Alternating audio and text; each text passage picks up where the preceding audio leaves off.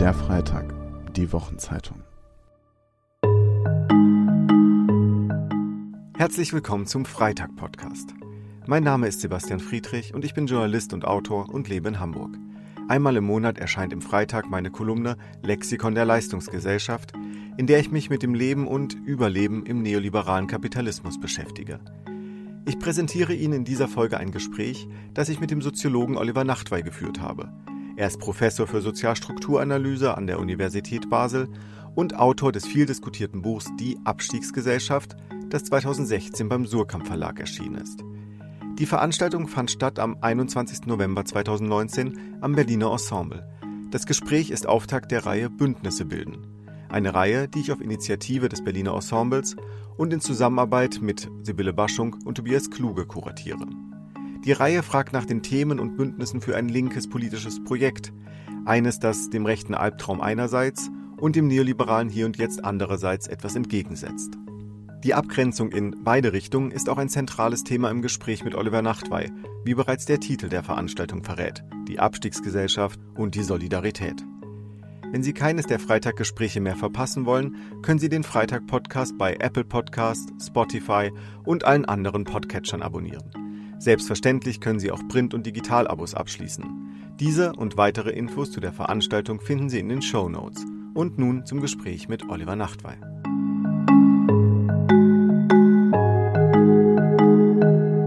Ich begrüße Sie zu der Veranstaltung Die Abstiegsgesellschaft, die Rechten und die Solidarität. Ich habe zu Beginn leider eine schlechte Nachricht. Die schlechte Nachricht ist die, dass äh, wir hier nur zu zweit sitzen.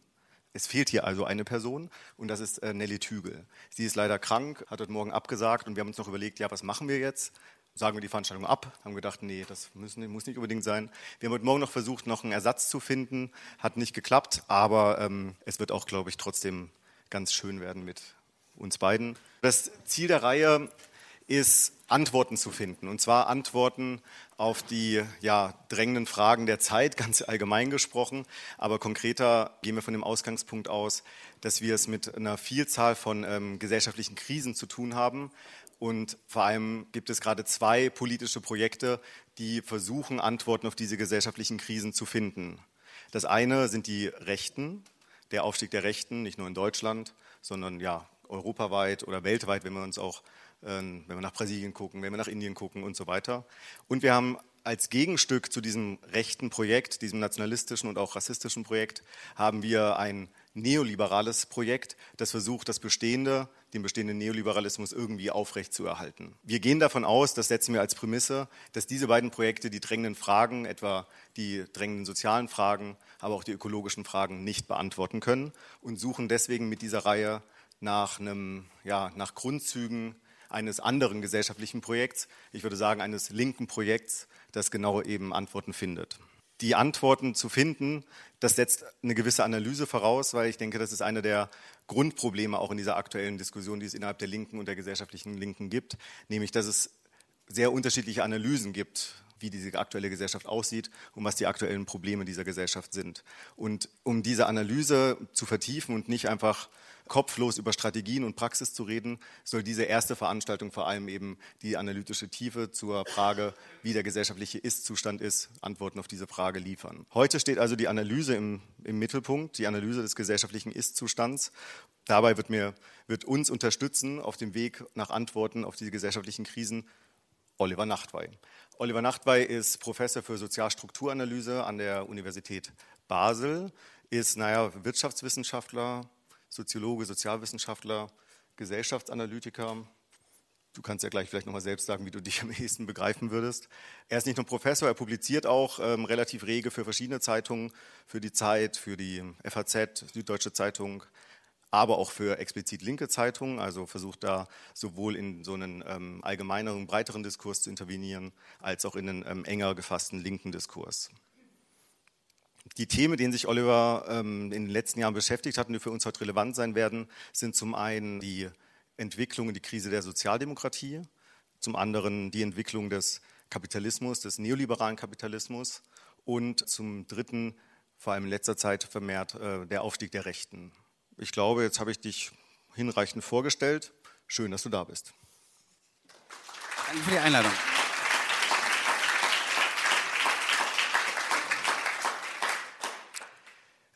Wir haben uns vorgenommen, dass wir jetzt eine Dreiviertelstunde gemeinsam hier, also so ein Gespräch führen werden und dann in der zweiten Hälfte der Veranstaltung das ähm, Podium dann öffnen werden für eben Fragen, An Anmerkungen, Kritik und so weiter. Der erste Begriff, also ich möchte mich hier ein bisschen an Begriffen entlanghangeln in der Dreiviertelstunde. Der erste Begriff ist nicht ganz überraschend der Begriff der Abstiegsgesellschaft. Das Buch äh, Die Abstiegsgesellschaft hat, ähm, hast du, Oliver, 2016 bei, bei äh, Surkamp veröffentlicht. Besonders einprägsam war nicht nur der Begriff der Abstiegsgesellschaft, sondern ein Bild, was du da ähm, ähm, beschrieben hast. Und zwar das Bild der Rolltreppe nach unten. Ich möchte dich am Anfang bitten, nochmal ganz kurz dieses Bild der Rolltreppe nach unten zu beschreiben und ähm, welches Bild das dann abgelöst hat.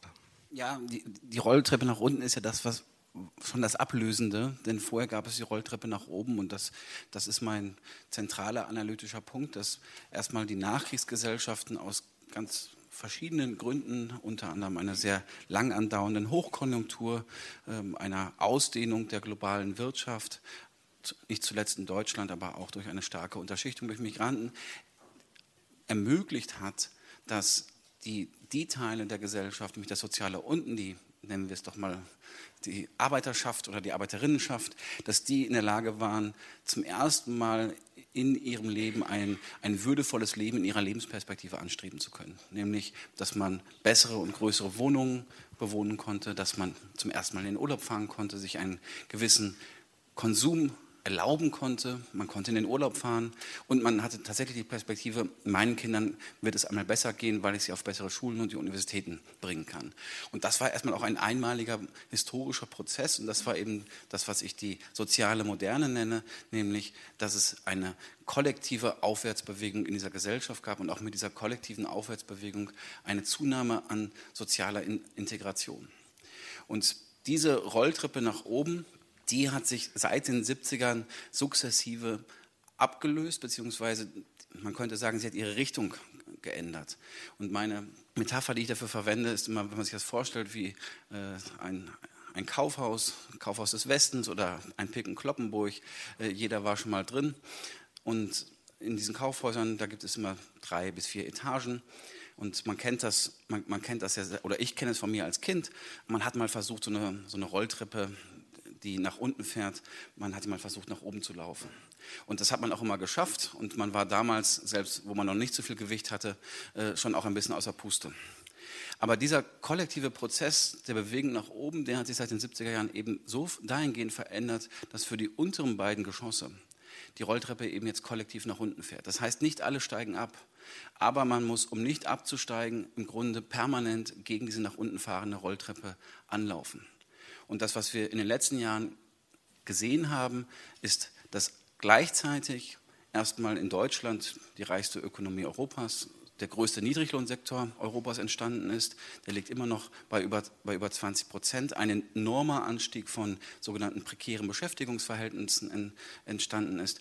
Und aber auch für im Grunde alle Gruppen unter der Oberklasse eben diese Rolltreppe nach unten fährt und dass man beschleunigt, dass man sich beständig qualifizieren muss, dass man beständig in sich investieren muss.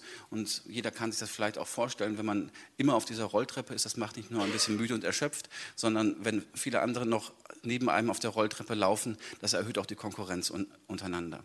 Und das wäre der, der Grundmechanismus, den ich darin äh, sehen würde. Und jetzt kann man natürlich sagen, das stimmt doch jetzt gar nicht mehr. In den letzten drei, vier Jahren sind doch die Gehälter eigentlich sogar wieder ein bisschen gewachsen. Ähm, das ist doch jetzt alles in Ordnung. Wir haben einen, einen Mindestlohn und dann würde ich Sie jetzt mal fragen, Sie sind wahrscheinlich alle in Berlin. Ähm, wie sieht es denn eigentlich aus mit den Wohnungspreisen und der, und der Miete? Ähm, das heißt, auch wenn die Löhne sich sagen, jetzt etwas stabilisiert haben und sie sind zum ersten Mal, das, und das war das Novum, nämlich in den, zwischen den 80er Jahren und den Nullerjahren über einen Zeitraum von fast 20 Jahren im Durchschnitt gesunken und vor allen Dingen für die untersten 40 Prozent, die haben reale Verluste erfahren. Diese Verluste sind jetzt einigermaßen sozusagen stabilisiert. Das geht nicht mehr weiter nach unten. Aber die Probleme entstehen an den anderen Stellen. Miete ist ein Problem. Man muss, wenn man noch einen Mieter haben möchte oder eine, eine, Wohnung haben möchte, die groß genug ist, muss man weiter rausziehen. Gerade für viele Leute, die in den etwas weniger qualifizierten Berufen sind, die müssen immer weitere Wege zu ihrer Arbeit in, in Kauf nehmen. Die Infrastruktur wurde, wurde abgebaut. Und das ist eine Gesellschaft, die eben nicht mehr kollektiv sich nach oben bewegt, sondern sich nach unten bewegt. Ja, aber man könnte dem ja auch entgegnen, dass ähm, es ja immer wieder diese Umfragen gibt, sind Sie mit Ihrer wirtschaftlichen mhm. Situation eigentlich zufrieden, unzufrieden und so.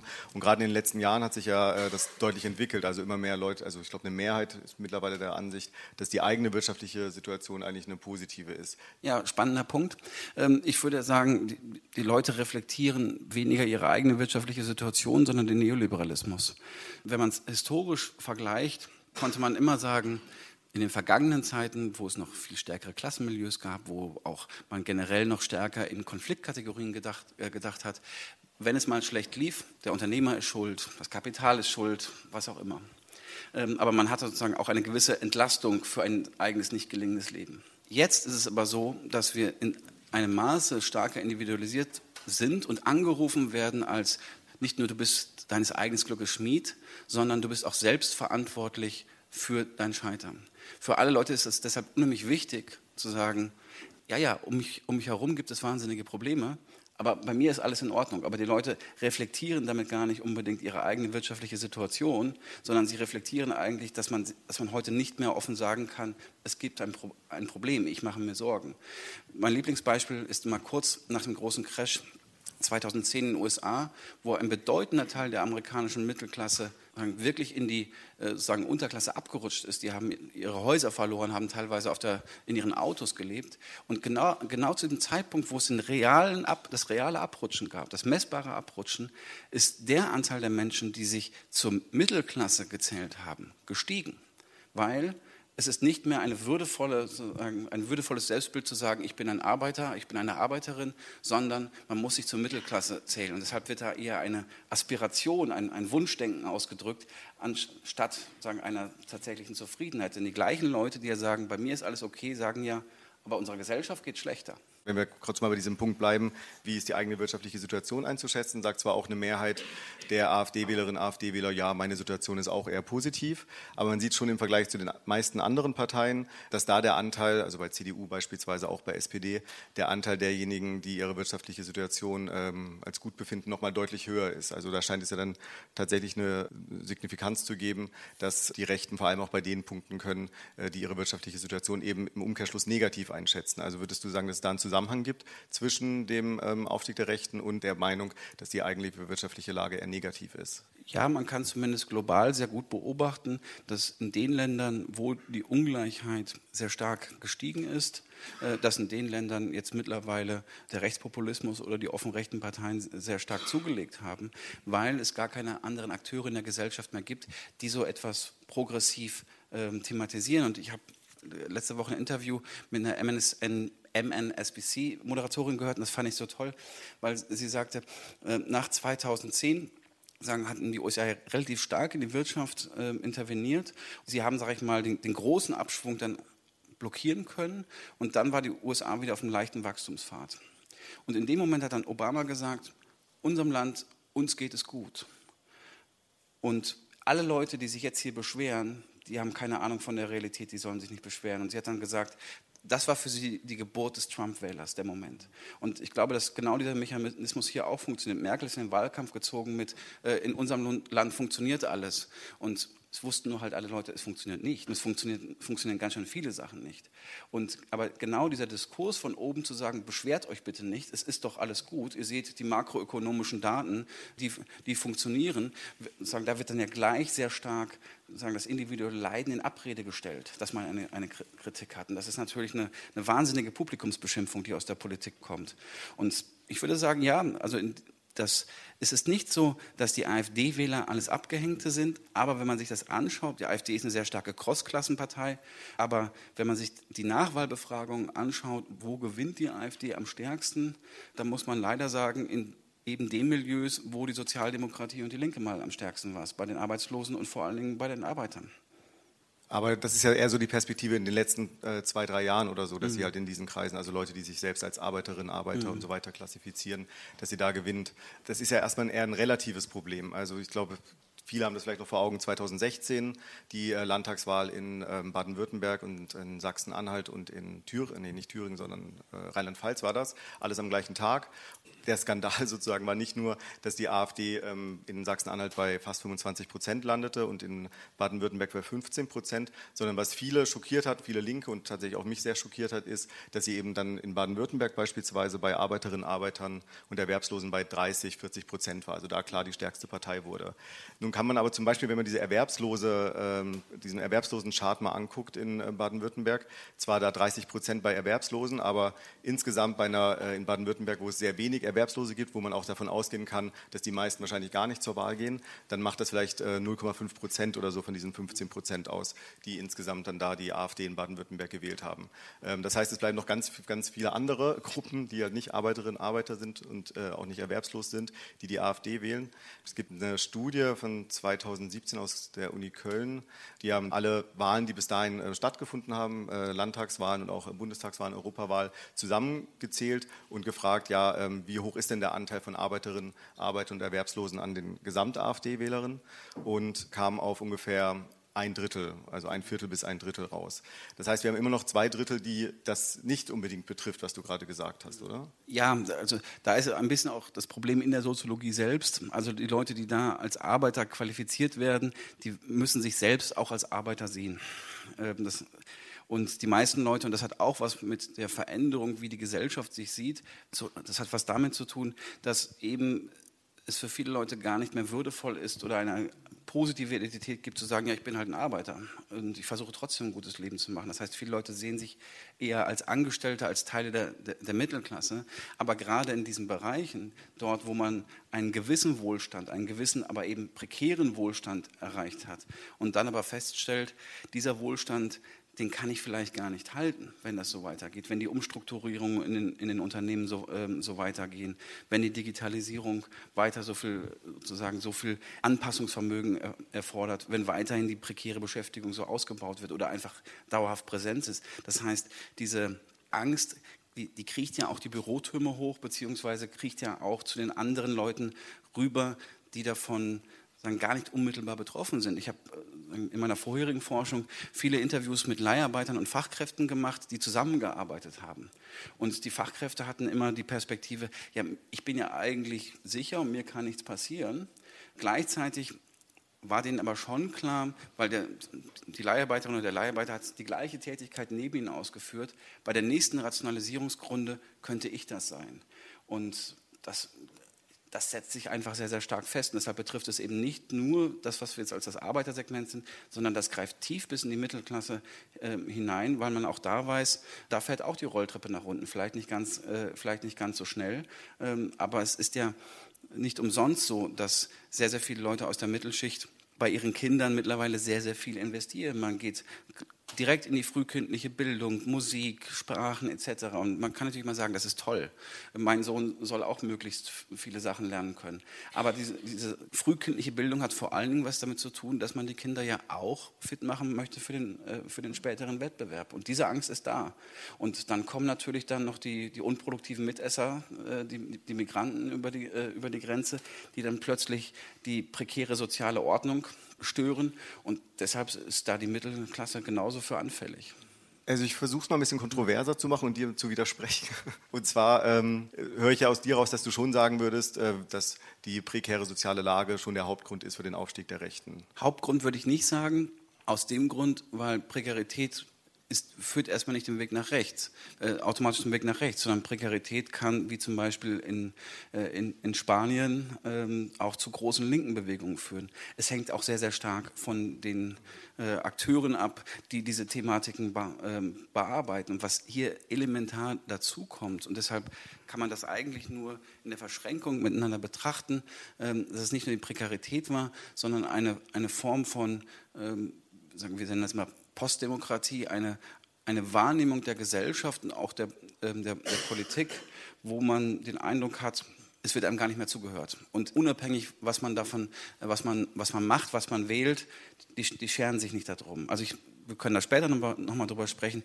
Ähm, ich habe auch später dann wirklich harte Rechtspopulisten, AfD-Wähler interviewt. Ähm, und einer war, und ich hatte das ehrlicherweise schon vergessen, der war 30 Jahre lang Sozialdemokrat. Ähm, der äh, der ist dann, hatte wirklich so ein, so ein, Schlüsselerlebnis und das war die Mehrwertsteuererhöhung nach 2003. Und er hat gesagt, ich habe so lange die ganzen, ganzen Lügen von denen ertragen und die SPD hat ja gesagt, wir machen keine Mehrwertsteuererhöhung. Und das ist dann einfach nach der Wahl nicht nur, nicht nur um ein Prozent, sondern ich glaube sogar gleich um zwei Prozent äh, oder drei sogar. Ne?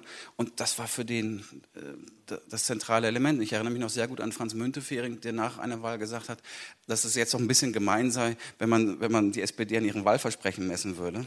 Und so eine, so eine Haltung und diese enorme Distanz der Politik zu den, äh, zu den Sorgen. Das ähm, eben, das war in den neueren Untersuchungen ganz, ganz stark. Wir hatten viele Leute, die prekäre Lagen hatten, aber nicht ausschließlich.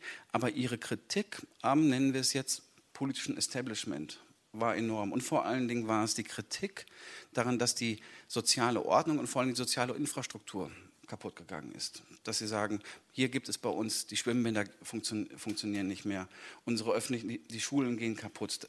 Und das wurde dann mal sehr stark von den Leuten gegeneinander ausgespielt. Die haben dann in unseren Interviews, die wir geführt haben, haben immer gesagt, mir geht zwar gut, aber für uns war nie Geld da. Es wurde immer gesagt, sozusagen, das ist das Sachzwangargument, was Merkel immer so gerne bringt, aber das macht auch Scholz, machen alle anderen, die sagen ja immer, wir haben kein Geld da. Äh, zweimal gab es Geld.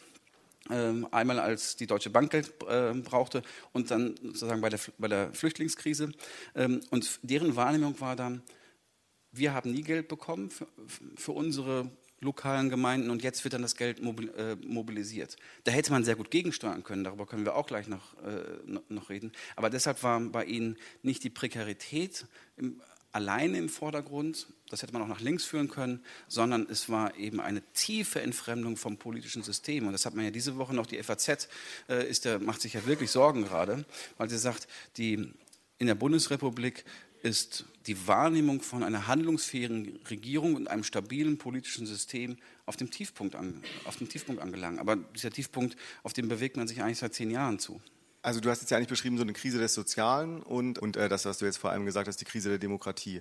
Ich würde sagen, dass äh, für den Aufstieg der Rechten mindestens noch zwei weitere Krisen hinzukommen, die für dieses Thema oder für das, was du gesagt hast, da, äh, also da nicht äh, eindeutig zuzuordnen sind.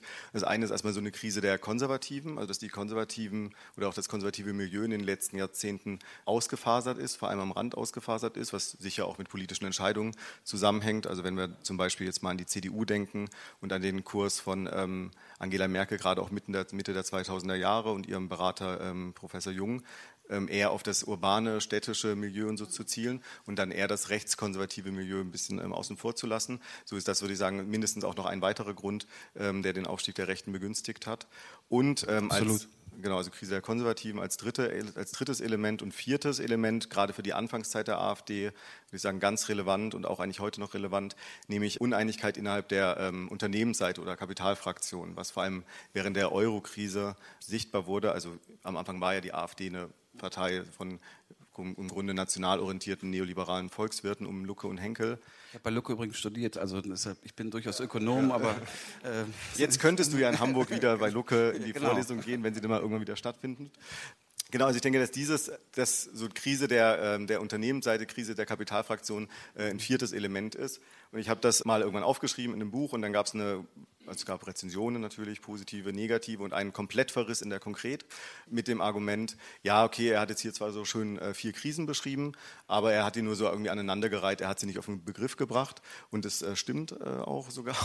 Und äh, ich habe dann darüber nachgedacht, eine Neuauflage geschrieben des Buchs, nicht wegen der Rezension, sondern weil zum Glück das Buch äh, dann vergriffen war. Dann nochmal darüber nachgedacht, ja, was wäre denn so ein Begriff? Und ich bin dann fündig geworden bei Gramsci, der von der Hegemoniekrise spricht. Und ich finde, dass das eigentlich ein ganz guter Begriff ist, um wirklich den Aufstieg der Rechten in, ähm, also in Gänze zu begreifen. Also die Hegemoniekrise heißt im Grunde, dass die alten Institutionen und alten Ideologien an Bindungskraft verlieren, dass sich aber neue in der Form so noch nicht herausgeprägt haben. Ich denke, dass das auch aus einer linken Perspektive kann man das gar nicht gering schätzen, dass es eben noch diese anderen Entwicklungen gibt, im Grunde eine Umgruppierung innerhalb des rechten oder Mitte-Rechts-Spektrums, teilweise zur AfD. Aber es gibt eben das, was du beschrieben hast als Abstiegsgesellschaft oder die Krise des Sozialen und so etwas wie Postdemokratie oder Krise, ähm, Krise der Demokratie. Wenn wir über die linke Strategien gegen rechts und auch gegen den Neoliberalismus sprechen, finde ich es schon immer wichtig zu betonen, dass wir jetzt nicht dieses Problem in Gänze damit lösen werden, sondern dass es um einen Teil geht und ein Teilmilieu geht. Und äh, also schlicht irgendwelche äh, neoliberalen Unternehmer, die früher die FDP vielleicht gewählt haben, jetzt die AfD besser finden oder irgendwelche Rechtskonservativen, die früher die CDU gewählt haben und jetzt ähm, die AfD wählen. Das würde ich aus einer taktischen Perspektive sagen, kann man erstmal vernachlässigen. Es geht aber eher um die Gruppen, die, wie du sie beschrieben hast, vor 30 Jahren oder 30 Jahre lang SPD gewählt haben, dann vielleicht zehn Jahre niemanden mehr gewählt haben, weil sie gesagt haben, was repräsentiert mich hier bitte noch und jetzt dann ihr Kreuz bei der AfD gemacht haben. Also ich denke, das ist schon eine wichtige Differenzierung, um eben auch nicht in so einen monokausalen, ähm, in so ein monokausales äh, Erklärungsmodell reinzukommen. Ich hätte noch eine fünfte Dimension. Die fünfte? Ja, damit wir wenigstens auch eine Differenz haben können. Ich, ich würde sagen, es ist ein gescheiterter linker Aufbruch. Und das ist das eigentlich, was Benjamin hat es immer ein bisschen, Walter Benjamin hat es nochmal ganz anders gesehen. Er hat gesagt, immer, der Faschismus ist ja auch mal ein Produkt verlorener Revolutionen.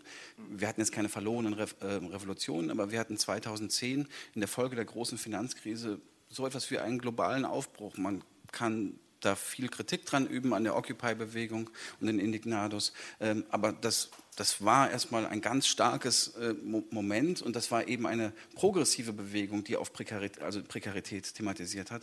Aber diese Bewegungen sind aus den unterschiedlichsten Gründen erstmal alle gescheitert. Man kann sehr, sehr, sehr, sehr gut sehen, dass eben den, auf den Niedergang dieser Bewegung oder ihrer Folgebewegung im Grunde die Rechten auf, ähm, aufgestiegen sind.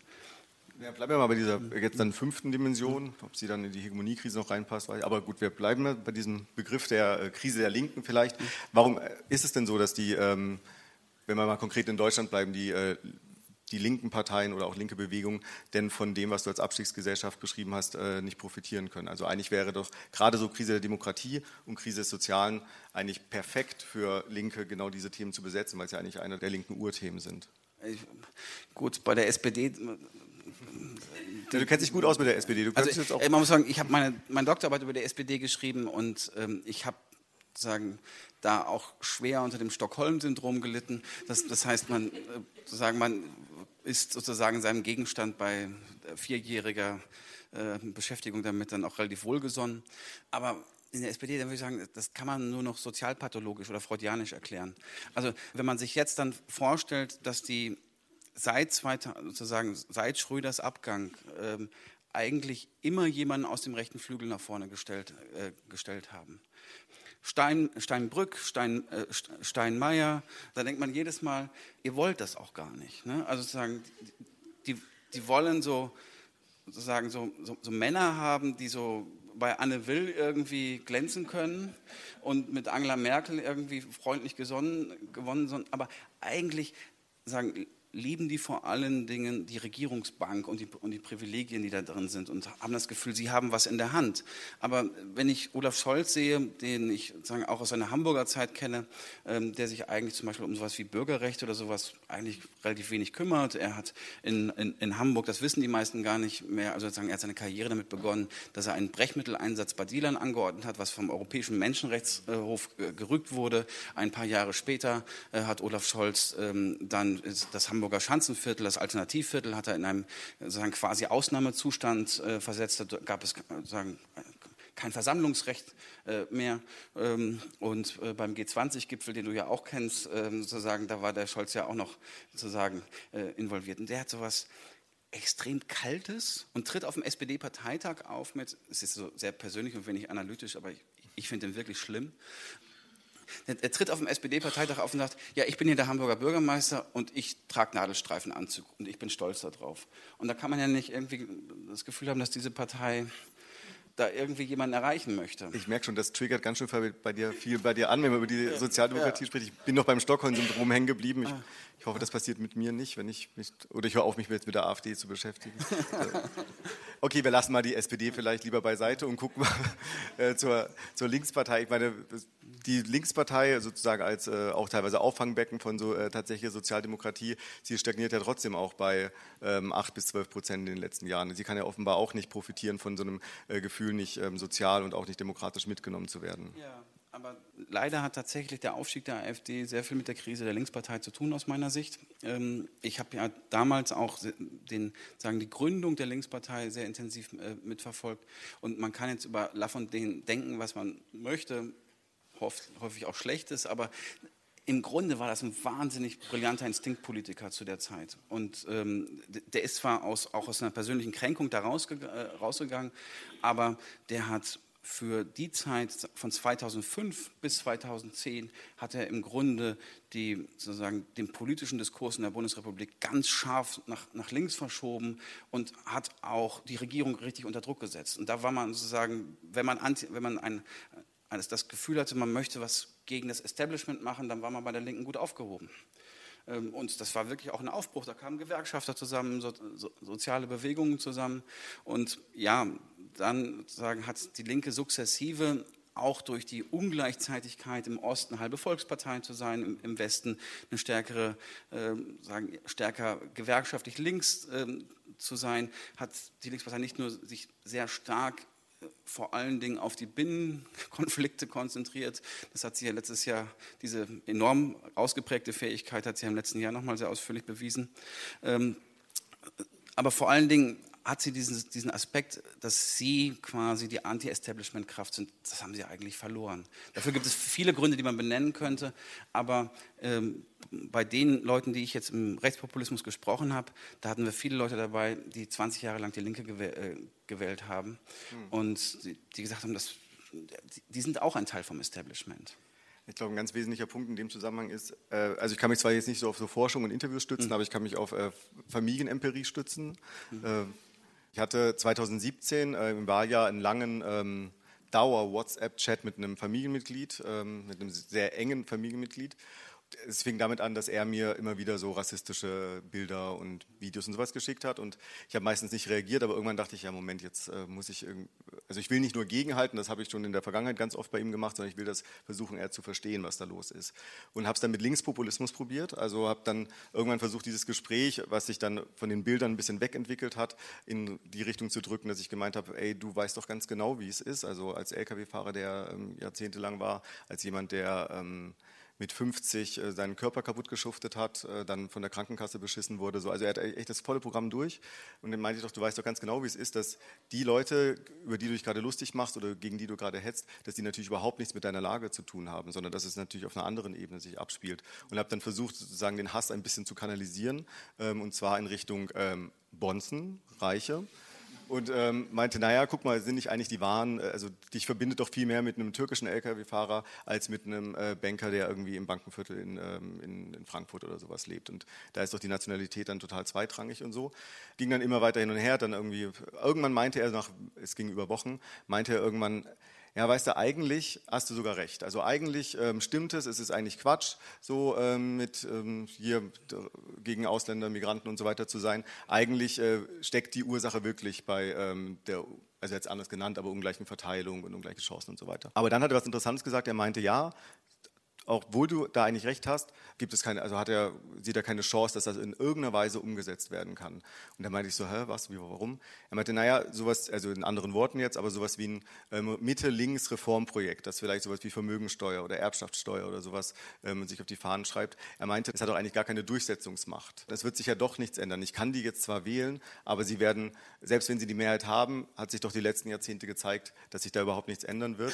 Und ehrlich gesagt war ich dann bei diesem Punkt, also da habe ich, da habe ich verstanden in diesem äh, langen Chat 2017, dass dieser Aspekt der Hoffnungslosigkeit und der wirklich der konkreten, nicht abstrakt klassenlose Gesellschaft und so, sondern der konkreten Hoffnung, dass sich diese Gesellschaft zumindest auf dieser sozialen Skala nochmal in eine andere Richtung entwickeln könnte, dass das bei ihm völlig verloren gegangen ist wenn du diese Interviews geführt hast, von denen du äh, schon gesprochen hast, ähm, was denkst du, wie, wie, groß dieser Aspekt dieser Hoffnungslosigkeit oder auch ähm, der Utopielosigkeit ist? Ja, das spielt auf jeden Fall eine Rolle, aber das ist einfach die, die, die, Enttäuschung, dass dann die Linke eigentlich nichts geändert, geändert, hat. Wir wissen natürlich auch, Politik ist kompliziert und komplex und dauert, äh, äh, dauert lange, aber wir hatten dann auch generell eine wahnsinnige Ungleichzeitigkeit von äh, teilweise einem relativ niedrigen, äh, niedrigen Niveau sozialer Kämpfe das ist jetzt wieder nochmal an, äh, angestiegen. Ähm, und ich glaube, gerade für die Linke war es so etwas wie, sie war von beiden dann zu wenig. Also sie hatte zu wenig die Machtoption und hatte zu wenig diese Perspektive, wir können da etwas schaffen. Und sie war gleichzeitig nicht radikal genug, sondern sozusagen, sie hatte dann sozusagen in der, in der Not ist der Mittelweg der Tod. Und das, das war ein bisschen für die, für die Linke dann so. Und was, wo ich mal ein, bisschen, ein wenig neidisch hinschaue, ist ähm, eigentlich jetzt gerade paradoxerweise, ich bin gar nicht so, gar nicht so düster, ähm, äh, in die USA. Also, weil unter äh, sozusagen dem ganzen Trump-Wahnsinn, den wir jeden Tag sehen, bildet sich in den USA gerade eine wirklich interessante neue Linke heraus, die aber auch sehr polarisierend, sehr politisch, ähm, populistisch ist, aber auch mit einem Gesellschaftsprojekt verbunden ist. Und dieses Gesellschaftsprojekt, das sozusagen, das ist Green New Deal nennen, nennen die das, aber das geht wirklich äh, sozusagen auf so etwas wie, äh, man sollte sozusagen Milliardäre sozusagen gesetzlich sozusagen abschaffen, ist jetzt etwas schwierig, aber sozusagen einen wirklich Ähm, aber Sie sagen, so etwas sollte es in dieser Gesellschaft gar nicht, äh, gar, äh, gar nicht geben. Es sollte einfach ein, ein grundsätzlich sozialer Staat ge, äh, geschaffen werden. Und das ist eine, eine andere Gesellschaftsordnung da drin. Und insofern würde ich dir recht geben, viele Leute haben damit einfach abgeschlossen, dass sie sehen, dass es noch eine andere oder wieder eine erneute soziale Ordnung geben, geben kann. Und wenn du in dieser Perspektive bist, wir haben es bei unseren Interviews immer im Tunnel genannt. Und das war immer das, das Dramatische. Wir hatten im Grunde zwei Gruppen. Die eine Gruppe war tatsächlich so ein bisschen, wie die AfD sich selber darstellen möchte. Das waren äh, häufig sehr, sehr konservative Menschen, äh, aber auch Sozialdemokraten und Gewerkschafter. Und also die Interviews, es war schon wirklich so, also wir haben die Leute, wir haben anderthalb bis dreistündige biografische Interviews mit den Leuten geführt, sind zu denen nach Hause gefahren, in die, in die Regionen, haben auch bei denen in den Wohnungen gesessen, haben auch mit dem Umfeld äh, gesprochen und das waren schon immer Erlebnisse, wo wir nachher wirklich nach jedem Interview erstmal so etwas wie mit den Interviewern Seelenmassage äh, und Schnaps trinken machen mussten, weil die einfach viel krasses Zeug rausgehauen haben. Und das ist natürlich auch für den Interview total schwierig, weil wir können ja nicht mit denen diskutieren, sondern die sagen was wahnsinnig rassistisches und du musst dann immer sagen, aha, äh, können Sie es nochmal bitte ein bisschen näher ausführen. Ähm, und da bist du ja durch. Aber dieser eine Teil hat dann gesagt, ähm, ja, uns geht es darum, wir wollen eigentlich das politische System korrigieren. Und da, da, ist die AfD eine Art Innovation. Aber der andere Teil, die haben wir, da haben wir mal gesagt, die sind im Tunnel. Ähm, und die sind eigentlich auf so eine, so eine Ansprache, wie man sagt, man gibt ihnen Argumente, wie du es jetzt versucht hast mit deinem Familienangehörigen, guck mal, kannst du nicht auf die Bosse schauen und so, ist ja alles richtig. Das hat die aber gar nicht mehr interessiert. Du bist gar nicht mehr, äh, gar nicht mehr zu denen durch, äh, durchgedrungen. Und das war das, was mich am meisten beängstigt hat, weil das, das war im Grunde das faschistoide Potenzial, was dann auch, auch, auch drin ist. Weil selbst wenn sich die Linke wie durch ein Wunder jetzt berappeln würde äh, und anständige Politik machen würde, das würde lange dauern, bis man die wieder äh, zurückholen könnte in, in, die Demokratie. Das wirft eigentlich ja dann das Problem auf, dass wir es hier mit einem äh, sehr äh, langfristigen und grundsätzlichen Problem haben, die also das ursächlich ist für den Aufstieg der Rechten und ähm, zusammenhängt mit der Krise der Linken. Ich, hab, ähm, ich war, bevor ich jetzt so Journalist bei, beim NDR und so wurde, war ich äh, Redakteur bei Analyse und Kritik und habe da eine 2016, 2017 haben wir eine, es ist für die, die es nicht kennen, ist eine linke Bewegungszeitung, erscheint einmal im Monat, ist super, kann man auch abonnieren. Wir haben dann eine intensive Auseinandersetzung geführt, äh, was denn jetzt dem äh, Rechtsruck oder der Rechtsentwicklung ähm, entgegengesetzt mhm. werden kann. Und im Grunde waren das dann, ähm, hat sich das auf zwei Pole ähm, ja, also es hat sich tatsächlich polarisiert. Die eine Pol hat gesagt, so ja, ähm, jetzt geht es, jetzt ist ein faschistischer Angriff und wir müssen jetzt in die Defensive gehen und ähm, die ähm, liberale Demokratie verteidigen vor der faschistischen Machtübernahme. Mhm. Ein bisschen zugespitzt ausgedrückt, aber so in die Richtung. Und das heißt eben auch, ähm, das Bestehende eben ähm, dann notfalls verteidigen, auch wenn das vielleicht nicht das ist, was wir uns äh, wünschen. Der zweite Pol war eher der äh, Pol, der gesagt hat, ja, wir müssten gerade jetzt, gerade weil das ja Ausdruck einer äh, grundsätzlicheren gesellschaftlichen Formation von verschiedenen Krisen ist, müssen wir eher in die Offensive gehen. Will heißen, eher ähm, die Ursachen und auch die gesellschaftlichen, sozialen und so weiter Ursachen in den Blick nehmen und versuchen darauf linke Antworten zu finden es wird nicht überraschen, ich war eher Vertreter dieses zweiten Pols. Daraus ist dann entstanden eine, Dis eine Diskussion um Grund, ja, Grundpfeiler von einer ähm, linken Strategie, ähm, die, auf, die, langfristig angelegt ist. Das hat sich dann äh, verdichtet auf den Begriff der neuen Klassenpolitik, äh, der im Grunde ähm, sagt, dass es äh, wieder eine Rückbesinnung oder eine Neuentdeckung, je nachdem, wie man es bezeichnen möchte, ähm, auf äh, soziale Frage und auf Klassenfrage geben soll. Allerdings mit zwei Leitplanken. Und ähm, eine ganz zentrale erste Leitplanke ist die, dass die sich eine neue Klassenpolitik als ähm, zwingend antirassistisch, feministisch und auch vor allem, dritter wichtiger Punkt, internationalistisch begreifen muss. In dieser Prämisse oder in dieser Leitplanke ist reflektiert eine aus meiner Sicht sehr destruktive Gegenüberstellung, die es auch innerhalb dieser Debatte gab. Ich hoffe nicht, dass ich jetzt mich darüber mit dir streiten soll, oder? Nein, es ist natürlich äh, die Gegenüberstellung von ähm, Identitätspolitik auf der einen Seite und auf der anderen Seite ähm, Fokus auf soziale Fragen. Meine Position habe ich hier schon offengelegt. Ich halte das für eine destruktive Gegenüberstellung, weil sie ähm, eben, glaube ich, nicht die, auch nicht die realen ähm, Erfahrungen der Menschen reflektiert. Ich weiß, dass du diese Gegenüberstellung auch nicht besonders sinnvoll findest. Wohl aber ist in dieser Gegenüberstellung ja auch ein richtiger, also in der Kritik der Identitätspolitik auch ein richtiger Kern drin, nämlich dass es auch in den letzten Jahren, Jahrzehnten einen stärkeren Fokus auf sowas wie einen liberalen Antirassismus und auch sowas wie einen liberalen Feminismus, man könnte auch sagen Elitenfeminismus gab. Das heißt, ähm, nicht mehr das Konkurrenzverhältnis selbst, das dem Kapitalismus ja bekanntlich zugrunde liegt, wird äh, kritisiert und wird versucht äh, ja, zu beseitigen, sondern ähm, es ist dann eher der Fokus, dass dann aber alle Menschen in der Bevölkerung bitte die gleichen Chancen haben, in dem Konkurrenzsystem Platz zu haben. Das heißt, wenn wir nur ein bisschen mehr Frauen an der Spitze haben und ähm, vielleicht auch Migrantinnen und Migranten an der Spitze haben, ist dieser Kapitalismus zumindest ein bisschen menschlicher oder zumindest ist dieser Kapitalismus ein bisschen liberaler. Und das führt ja dann zu einem Spannungsfeld, dass man natürlich als Linker einerseits sagt, natürlich, so wie es ist, sollen natürlich die Leute die gleichen Möglichkeiten haben, ähm, an, eine, Position zu kommen. Andererseits aber äh, ist ja die, das Grundlegende, nämlich die, äh, die Konkurrenz, eigentlich der Ausgangspunkt, an dem wir anknüpfen müssen. Also es ist eigentlich auch wieder eine Frage von, lässt sich dieser Kapitalismus in irgendeiner Weise reformieren und irgendwie menschlicher, gleicher gestalten oder ist das nicht der Fall? Ich weiß nicht, wie würdest du dich in dieser Frage, die ja im Endeffekt auf sowas wie Reform versus Transformation zumindest ähm, auf diese Frage hinausläuft. Wie würdest du dich da positionieren? Ui. Ich habe vorhin schon bei, der, sprechen. Ich, ich habe bei deiner Anmoderation schon äh, geschluckt, weil du sagst, so, hier wird nach Antworten gesucht. Mit den Antworten tue ich mir so wahnsinnig schwer. Ich bin halbwegs gut darin, äh, sozusagen die Probleme zu benennen.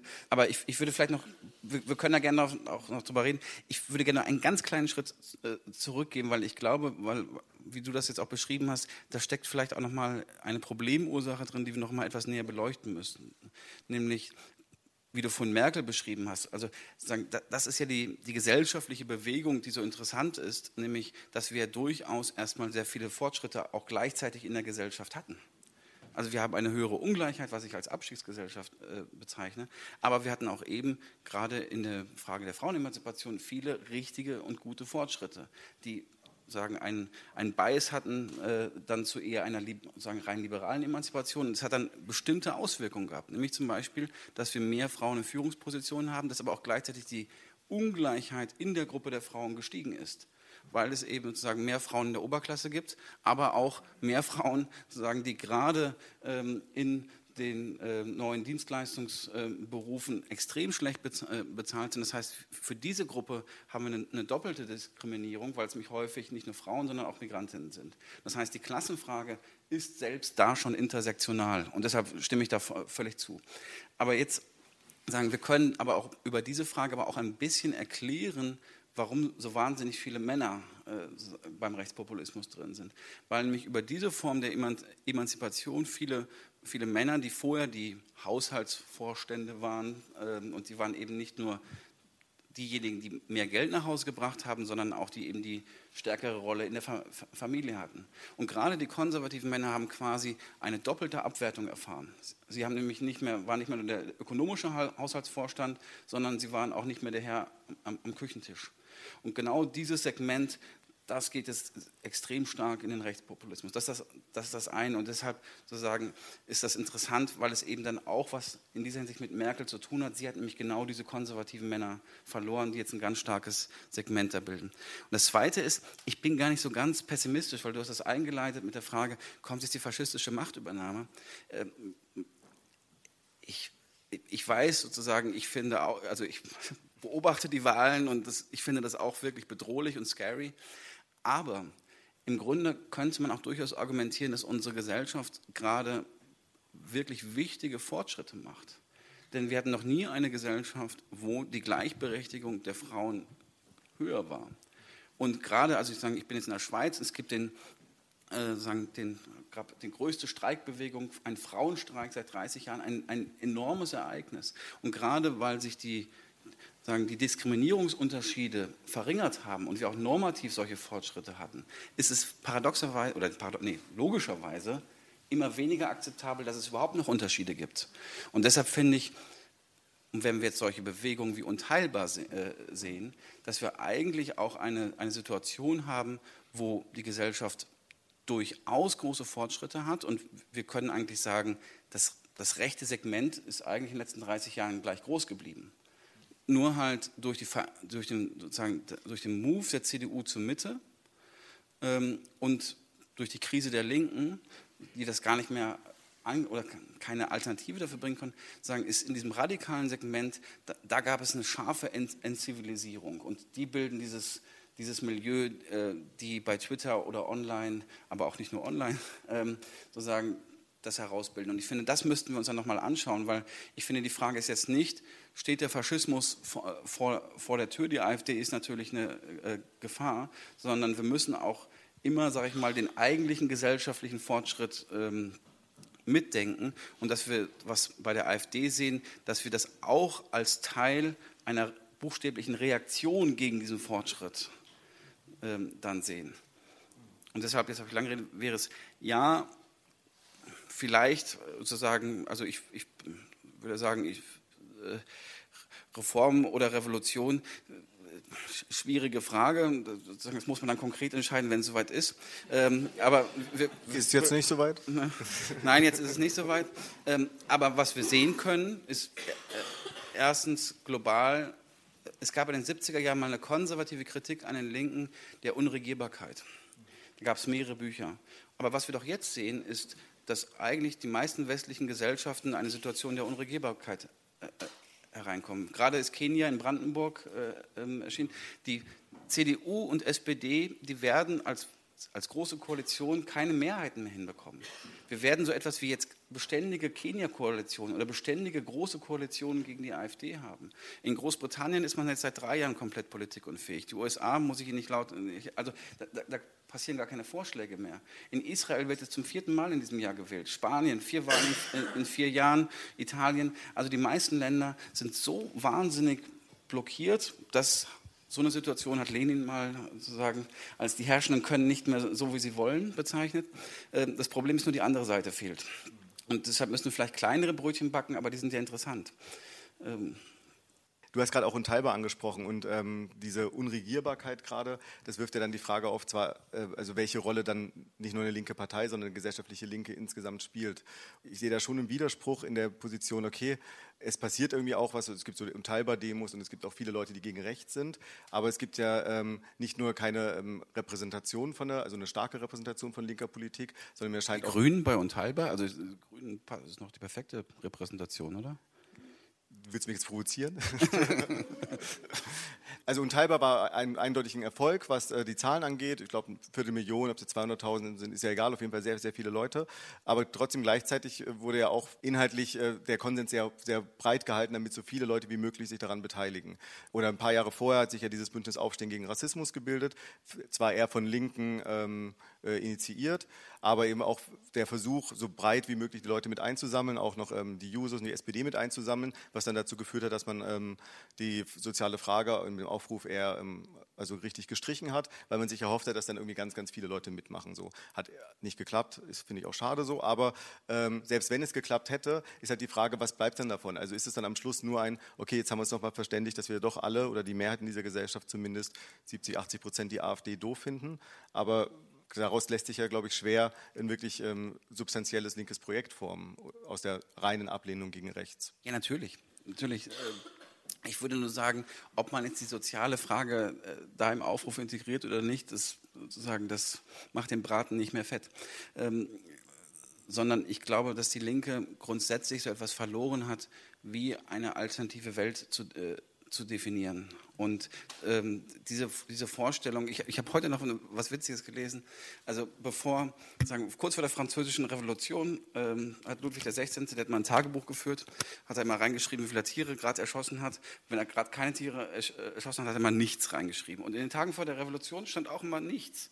Also sozusagen, der hat, also was ich nur sagen wollte, die herrschenden oder die herrschende Meinung kann sich gar nicht vorstellen. Leider sind wir so ein bisschen auch damit reingekommen, dass es eine ganz andere Gesellschaft geben könnte. Das ist eine Gesellschaft, also ich halte die IC für bizarr, dass wir in 100 Jahren noch in einer Gesellschaft mit sozusagen oligarchischen Wirtschaftsstrukturen äh, leben werden. Und ich würde halt sagen, es ist nicht die soziale Frage an sich, sondern die Frage von einer anderen gesellschaftlichen Ordnung. Das heißt, wir sollten über demokratischen Sozialismus reden. Und was, was heißt das konkret? Und ich verstehe die Linkspartei zum Beispiel nicht, warum die nicht an jedem Bahnhof in Deutschland steht und sagt, wir würden jetzt gerne die Deutsche Bahn wieder verstaatlichen. Und da würde selbst jeder Konservative unterschreiben. Und das wäre eine wirklich vernünftige, äh, vernünftige Maßnahme für eine Wiederherstellung des Gemeinwesens. Äh, das wäre ökologisch die richt richtige Frage und es wäre ein Schritt in eine neue, neue Vergesellschaftung. Äh, wir sollten Facebook nicht als Privatkonzern äh, betrachten, sondern sagen, Facebook ist das, was der Rundfunk mal war. Das heißt, das gehört in öffentliche Hand und das muss äh, demokratisiert werden. Das, ist ja das Verblüffende, was ich finde. Es, liegt ja eigentlich, ist ja alles gar nicht so schwierig. Wir sind ja hier bei Brecht sozusagen, der Kommunismus ist das, das Einfache, was so schwer zu machen ist. Vielleicht doch viel einfacher, als wir denken. Jetzt ist die Möglichkeit, Fragen zu stellen, ähm, destruktive Kritik zu äußern oder kontroverse äh, Positionen reinzubringen. Auch konstruktiv darf es auch gerne werden. Damit das nicht ganz, äh, also damit so viele Leute wie möglich zu Wort kommen, machen wir es so, dass wir zwei, drei, vier äh, Fragen sammeln. Wir werden versuchen, sie nicht zu vergessen und dann werden wir oder du, je nachdem, darauf antworten und dann eine zweite Runde machen. Äh, also erstmal, äh, ich fand das sehr interessant und ihr habt wunderbar eigentlich so beschrieben, wie die Ist-Situation ist, aber fast mehr aus dem empirischen. Also du hast ein paar theoretische Hintergründe gebracht, so von wegen mit Klassengesellschaft. Und dabei ist ein Punkt übrigens, den ich anmerken wollte, was immer zu kurz gegriffen wird, Klasse wird äh, die Arbeiter nur verstanden. Also wer Marx mal gelesen hat, weiß, dass der sagt, die Produktivkraft wird durch den Kapitalismus laufend verändert und damit verändern sich auch die Arbeitsverhältnisse. Also um pro provokativ zu sagen, ein Manager, der nicht äh, äh, Kapitalfunktionen, also mit, wo er despotisch sein kann, wahrnimmt, ist auch ein Arbeiter.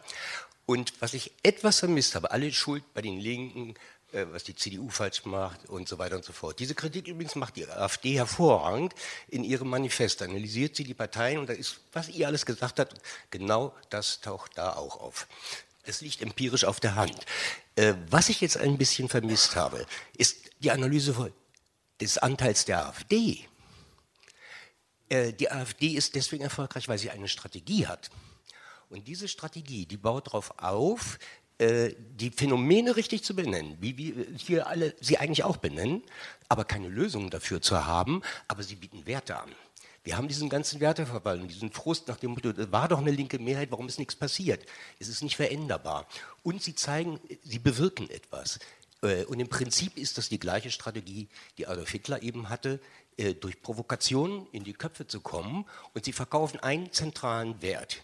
Wir schaffen euch Harmonie. Wir machen wieder den schönen völkischen nationalen Staat mit der heilen Familie, Mutti hinterm Herd und alle ziehen gemeinsam in den Krieg und wir haben endlich wieder Werte.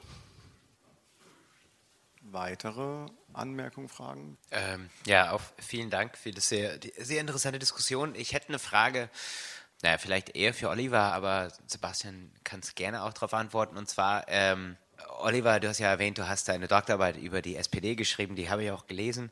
Und ähm, was ich da sehr nützlich fand, ist, äh, also in vielen, was den, äh, du zur SPD schreibst, du beschreibst, wie überhaupt der Aufstieg der Arbeiterklasse durch die, die Errungenschaften der Sozialdemokratie dann aber auch den Weg ebnet für die Kinder von Arbeiter, äh, sich zu verabschieden von der Arbeiterklasse. Und das äh, zusammengenommen mit natürlich vielen anderen Änderungen in der Gesellschaft und Arbeitswelt führen zu einer Auflösung der proletarischen Lebenswelt und genau dieses gesellschaftlichen Blocks.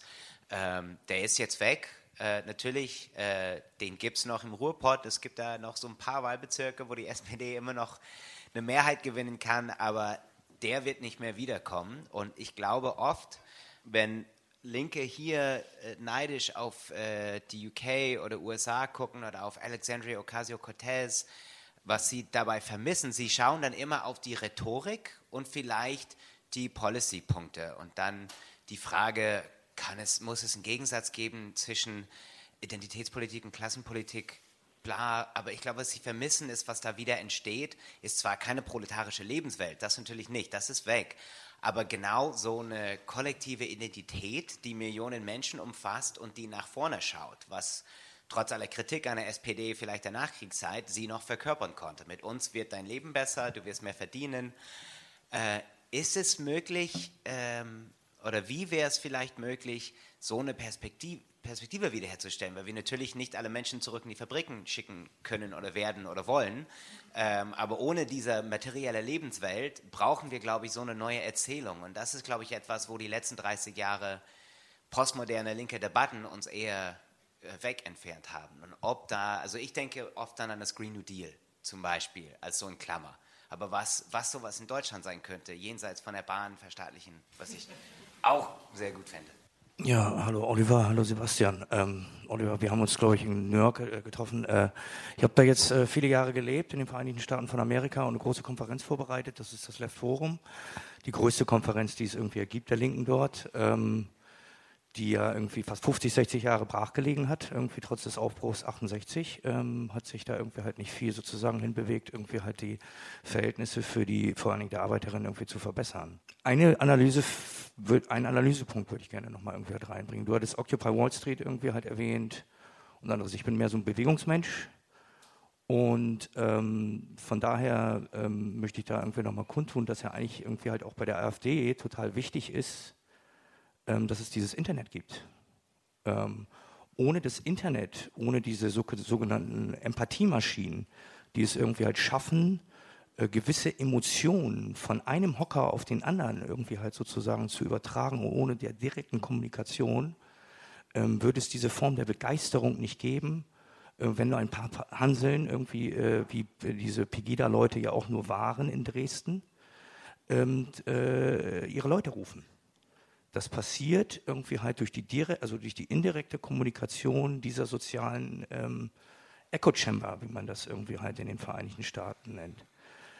Die Linke hierzulande, vor allen Dingen in der BRD, ist fürchterlich äh, gebeutelt durch die Stasi und die nationalsozialistische Herrschaft, diesen Überwachungsapparat so zu bespielen, dass die unterschiedlichen Empathiemomente, die, die positiven Dinge, die wir irgendwie halt erleben in der Politik, in der Bewegung, tatsächlich von A nach B irgendwie halt transportiert werden können.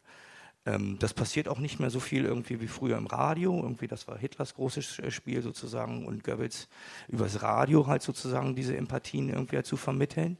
Äh, wir haben diese Möglichkeit nicht mehr. Wir nutzen sie nicht und äh, infolgedessen, glaube ich, entsteht halt eine große Schwäche. Ich glaube nicht so sehr, dass das die große Erzählung ist, die da halt fehlt, sondern es fehlt der Mut, empathisch zu sein und über die Empathie und die technischen Mittel äh, uns als Menschen irgendwie davon zu begeistern, dass es irgendwie halt ein, nicht nur ein neues Projekt bedarf ist, sondern irgendwie, dass wir tatsächlich die Möglichkeit haben, hier irgendwie die Karre so ein bisschen irgendwie nach links zu ziehen. Wer bei Bernie Sanders war, irgendwie, wenn der eine Rede halt, der hat das gespürt wie intensiv die Emotionen sozusagen gelagert sind. Und das ist bei Trump ja nicht anders. Äh, aber wie gesagt, dort gibt es diese, die, äh, nicht diese Hemmung, äh, diese Empathien auch mitzuteilen den äh, Freunden und Bekannten in den jeweiligen sozialen Medien. Das ist ein ganz wichtiger Punkt meiner Meinung nach. Also die Empathielosigkeit in der Politik hier in der BRD. In der Linken. Eine Person will ich noch nehmen.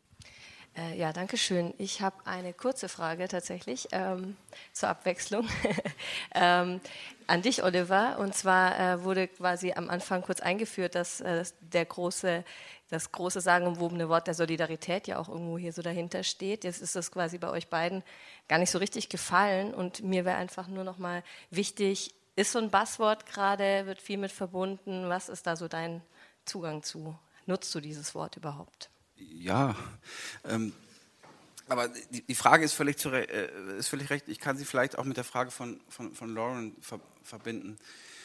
Ich, ich glaube erstmal, diese fürchterliche Gegenüberstellung von Klassenpolitik und Identitätspolitik ist auch einfach historisch so wahnsinnig falsch, weil Klassenpolitik war historisch immer Identitätspolitik. Ähm, es ging auch darum zu sagen, wir sind als Klasse wer und wir, zu sagen, wir haben eine eigene, wir haben eine eigene Würde, wir haben eine Rolle und wir sind ein historisches Subjekt, wir können, etwa, wir können etwas erreichen. Und das wurde tatsächlich nicht durch Forderungen wie Verstaatlichung der Bahn äh. Aber ich, ich sage eher, das wäre, sage ich mal, ein Transformationsprojekt, was man auch mal wieder gewinnen könnte. Äh, das finde ich daran spannend. Aber das, das, das Spannende tatsächlich finde ich auch, Solidarität wird immer gefordert und ich das ist auch richtig, dass wir das fordern, aber Solidarität ist ja etwas, was in sozialen Kämpfen stattfindet und was sagen eher aus der Praxis herauskommen muss. Und das wäre auch meine Antwort, meine Antwort darauf. Ich glaube, wir, wir brauchen vielleicht so etwas wie eine große Erzählung, wo ich nicht so genau weiß, sozusagen, wie die dann aussehen könnte. Aber ich finde es ja genau, genau spannend, dass wir durchaus solidarische Kämpfe wieder sehen. Also ich bekomme relativ viel mit von zum Beispiel Amazon und da geht es sehr, sehr stark. Also da gibt es eine ganz hervorragende mittlerweile transnationale Ko ähm, Koordinierung der verschiedenen Standorte äh, immer miteinander. Und das ist sozusagen eine ganz praktische Solidarität von Leuten, die sich über Jahre miteinander äh, ähm, kennenlernen. Mein, mein Lieblingsarbeitskonflikt der letzten Jahre waren eigentlich immer vor allen Dingen die Streiks in den, in den Kitas, weil die haben nämlich nicht angesagt, wir wollen mehr Geld oder sowas, sondern haben gesagt, uns geht es um, uns um Anerkennung. Das waren sehr, sehr, vor allen Dingen weibliche, äh, weibliche Konflikte, äh, die aber sehr gleichzeitig viel demokratischer waren als die meisten äh, geführten IG Metall-Konflikte ähm, und die eine wirklich auch eine Solidarität hergestellt haben zwischen den Betreuerinnen in den Kitas und den Eltern, weil die sind da nicht nur direkt von betroffen, sondern die ähm, oder negativ betroffen, sondern die möchten ja auch eine gute äh, Erziehung ähm, der, der, Kinder haben. Und ich würde sagen, diese Form von einer neuen Identität, das können wir nicht fordern, sondern oder einer sozusagen auch einer Erzählung, sondern die müssen wir in ganz konkreten Kämpfen entwickeln. Aber das ist natürlich so ein bisschen das Problem auch der Linken, dass die Linke sehr, sehr stark nun ja, legalistisch ist. Also das heißt, man, man, man überlegt, man antizipiert schon immer, was, bekommt man, was kann man in Gesetzen äh, dann, dann jeweils durchsetzen. Und deshalb mag, finde ich, unteilbar aus ganz anderen Aspekten wirklich toll, weil damit hat man sozusagen auch ein, eine Idee davon geschaffen, zu sagen, eben nicht nur Menschenrechte sind unteilbar, sondern auch die sozialen Rechte sind unteilbar. Und da sind wir sehr stark am Anfang, aber Bernie Sanders und Ocasio-Cortez würde es nicht geben, ohne die großen, großartigen Streiks der Teacher äh, in, in, Los Angeles, der Auseinandersetzungen ähm, in, in, Chicago etc. Und das, da würde ich mir mehr von erwarten. Und bei, ähm, zur Frage der Empathie, das stimmt. Entschuldigung, bevor du dahin kommst, möchte ich dich unterbrechen. Ja. Genau, weil ich würde da nochmal einhaken, ja. weil es ja zu Recht auch gerade ja. genannt wurde, dass hier der Begriff der Solidarität ähm, bisher kaum, bis gar keine Rolle gespielt hat. Wir sind ja hier äh, in, also in einem Raum, in dem auch Schauspiel eine Rolle spielt. Ich versuche jetzt mal kurz in die Rolle von Nelly zu schlüpfen, die natürlich heute eher zuständig gewesen wäre für den Begriff der Solidarität. Äh, deswegen, weil sie sich damit äh, tatsächlich seit vielen Jahren beschäftigt, auch äh, wirklich sehr ähm, tolle Aufsätze geschrieben hat, die ihr irgendwie auch im Netz nachlesen könnt. Ähm, sie macht einen wichtigen Punkt immer stark ähm, bei dem Begriff der Solidarität. Sie sagt, Solidarität ist von Hilfe zu unterscheiden. Also Hilfe ist erstmal eine reine Unter, also Unterstützung für jemanden. Solidarität äh, beruht auf etwas Gemeinsames. Also man unterstützt jemand anderen, weil man sich selbst auch in diesem Kampf erkennt. Das war früher natürlich die klassische internationale Solidarität ähm, im Sozialismus. Also zum Beispiel 1920 die, der Kampf in Großbritannien, die Drohung äh, der Arbeiterinnen und Arbeiter dort, ähm, man würde in den Generalstreik gehen, wenn jetzt England sich ähm, kriegerisch gegen die Sowjetunion einsetzt. Das war ganz konkrete Klassensolidarität oder internationale Solidarität. Und sie sagt, das ist natürlich was ganz anderes. Also es geht nicht nur darum, jetzt irgendwie äh, nur jemandem zu helfen, sondern sich auch selbst in diesen Kämpfen zu erkennen. Was aber dann, ähm, was ist dann der Inhalt sozusagen des gemeinsamen Kampfes, ist das erstmal, das ist erstmal zweitrangig. Aber ein ganz wesentlicher Punkt ist, dass man auch in dieser Solidarität ein Subjekt bildet, das sich gegen etwas gegen etwas wendet. Du hast gerade die Streiks genannt, da ist natürlich der, die Gegnerschaft klar. Das ist dann in dem Fall der sogenannte Arbeitgeber oder Unternehmer oder Kapitalist, je nachdem, wie man es nennen möchte, ähm, eine klare Gegnerschaft. Oder auch bei Mietkämpfen, Wohnungskämpfe, das sind ja gerade hier auch in Berlin die Orte gewesen, die in den letzten Jahren wirklich Solidarität spürbar wurde. Also nicht nur, ich unterstütze hier meinen Nachbarn, sondern der ist in der gleichen beschissenen Lage wie ich und deswegen habe ich auch selbst was davon, ähm, da solidarisch zu sein. Da ist natürlich die Gegnerschaft der Vermieter oder die Deutsche Wohnen oder irgendwelche anderen Konzerne. Du hast gerade davon gesprochen, dass die Linke in Deutschland gerade auch gerne so legalistisch ist. Ich würde es noch mal ein bisschen zuspitzen, dass die Linke äh, Angst vor Feindbildern hat. Also braucht es ähm, eine stärkere Konturierung eines Feindbildes, gegen das man sich wenden kann. Weil bei Unteilbar, ehrlich gesagt, außer äh, gegen rechts, habe ich das so nicht gesehen.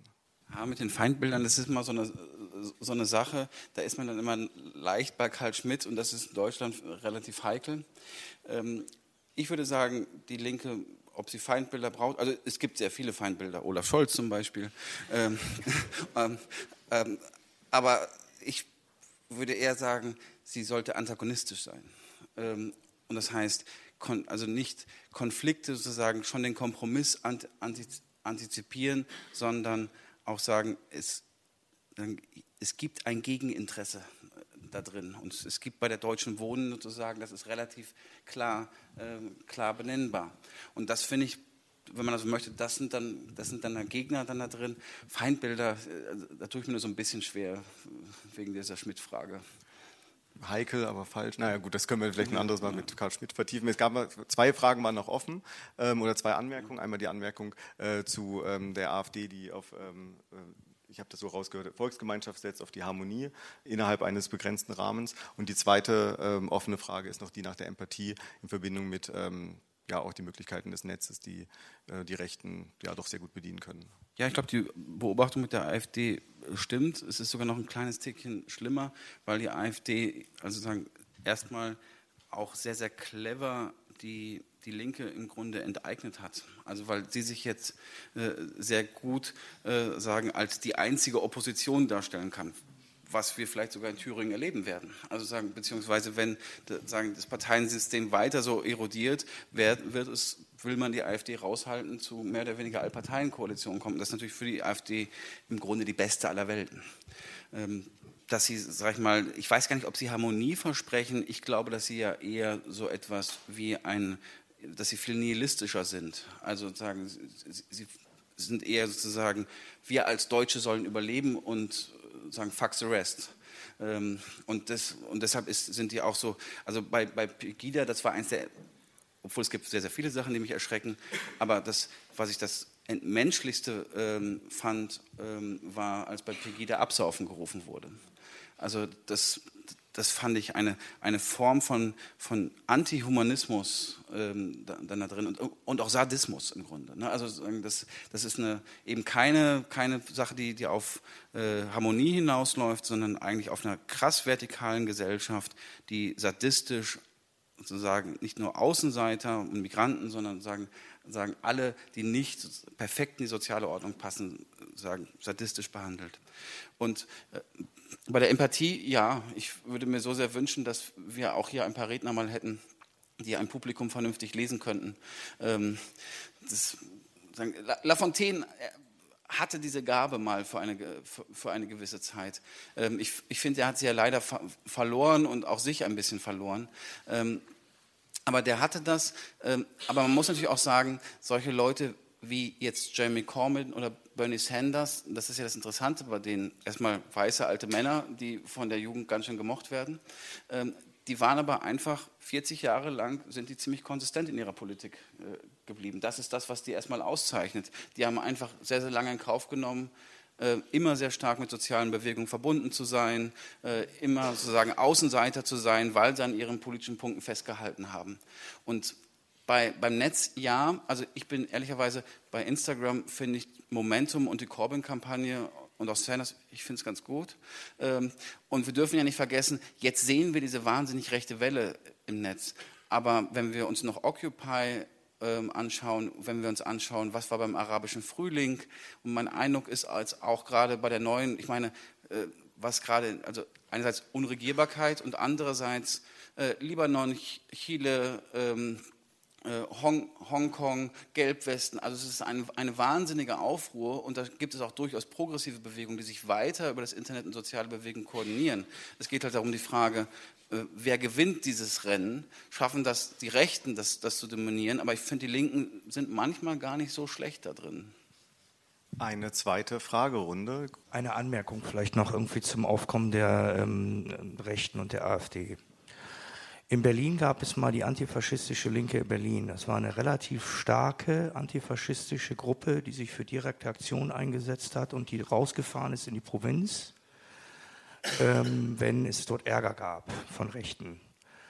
Diese Struktur wurde direkt nach den großen Dresden Nazifrei, äh, wo wir wirklich viel Arbeit reingesteckt haben, um 6000 Nazis, die da irgendwie halt fast äh, tagtäglich zwischen zwei, äh, jährlich zwischen 2007 und 2012 marschiert sind, irgendwie halt nicht den Raum zu geben, irgendwie halt zu marschieren. Da haben wir 40.000 Menschen zusammenbekommen, irgendwie halt in einem Bündnis mit CDU-Lern, Kirche, Gewerkschaftern und so weiter. Da haben sich einige antifaschistische linke Berlin-Leute irgendwie ganz schön sozusagen weit nach rechts bewegt, um Bündnisse zu schmieden.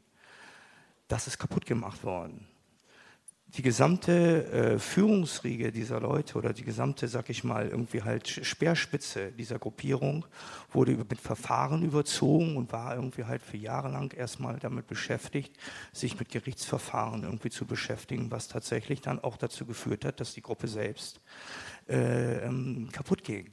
Und da hinzu kamen dann sozusagen die Verfassungsschutzbeobachtungen und äh, die Zerstörung der antifaschistischen Linken Berlin das Problem ist, dass die antifaschistische Linke Berlin doch tatsächlich ein Magnet war, auch der kleineren Antifa-Gruppen irgendwie halt im Westen wie auch im Osten.